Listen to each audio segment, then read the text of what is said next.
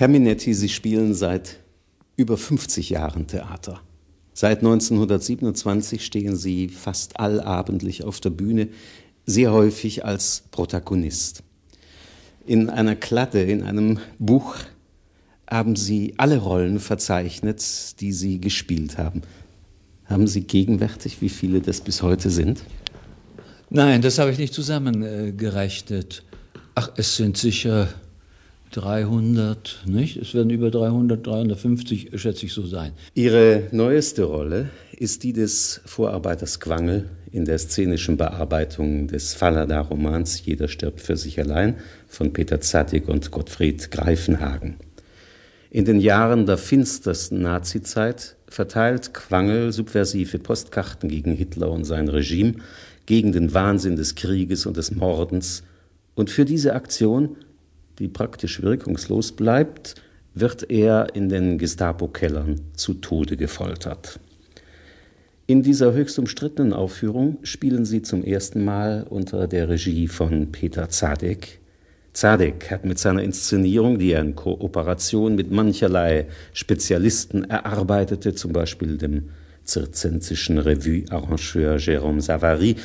Zadek hat mit Lichtdesignern und Effektvirtuosen die Bearbeitung und Inszenierung der Geschichte vom skurrilen Widerständler und seinem gepeinigten Gestapo-Jäger zwischen mächtig aufgedonnerten Revue-Nummern fast zerquetscht. Sie haben die fürchterlichen Jahre ja selber erlebt, Herr Minetti. Wie fühlt man sich denn nun als Protagonist stiller Szenen mitten in einem effektvollen, pompösen, szenischen Wirbel, in dem sich nichts zu bewegen scheint als Beine, Leiber und die Bühnenmechanik und eine gefährliche Verharmlosung des damaligen Geschehens sich begibt?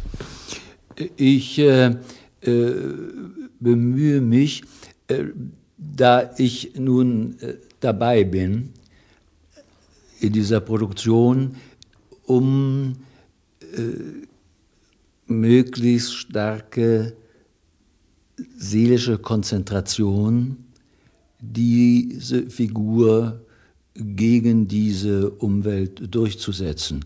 Es ist ja so, dass äh, der Quangel nur ganz kurze Szenen dazwischen hat und äh, die Bereitschaft, diese Szenen voll ausnutzen und diese Existenz dieses Menschen und seiner Frau äh, ganz deutlich und ganz äh, stark darzustellen. Also das ist eine echte künstlerische Aufgabe.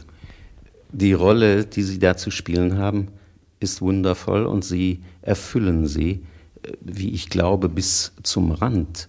Aber wie ist das trotzdem, wenn man spürt, man hat seine Rolle gegriffen und sie ergreift auch das Publikum, aber die ganze Aufführung stimmt nicht.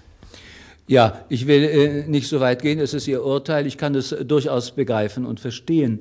Äh, es ist, äh, Sie fragen da die Seele, möchte ich sagen, meine Seele äh, sehr direkt und ich, äh, ich finde die Frage äh, etwas intim, aber ich will sie beantworten, wenn Sie sie stellen.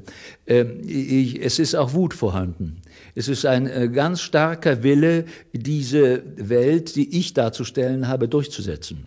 Und diese Kraft aber und diese zur Überwindung der Schwierigkeiten, die sich einem doch entgegenstellen und eben da zu sein, äh, die habe ich gerne, die entwickle ich gerne.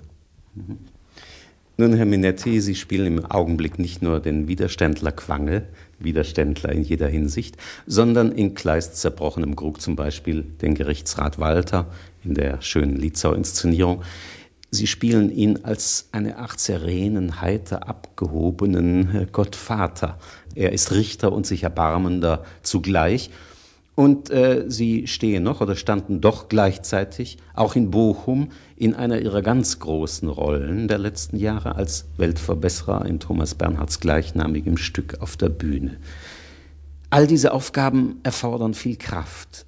In einer Zeit, da sich andere längst ins Rentnerdasein zurückgezogen haben, sind sie aktiv, produktiv mit ihrer ganzen Person gestaltschaffend tätig wie nur eh und je in ihrem langen Bühnenleben.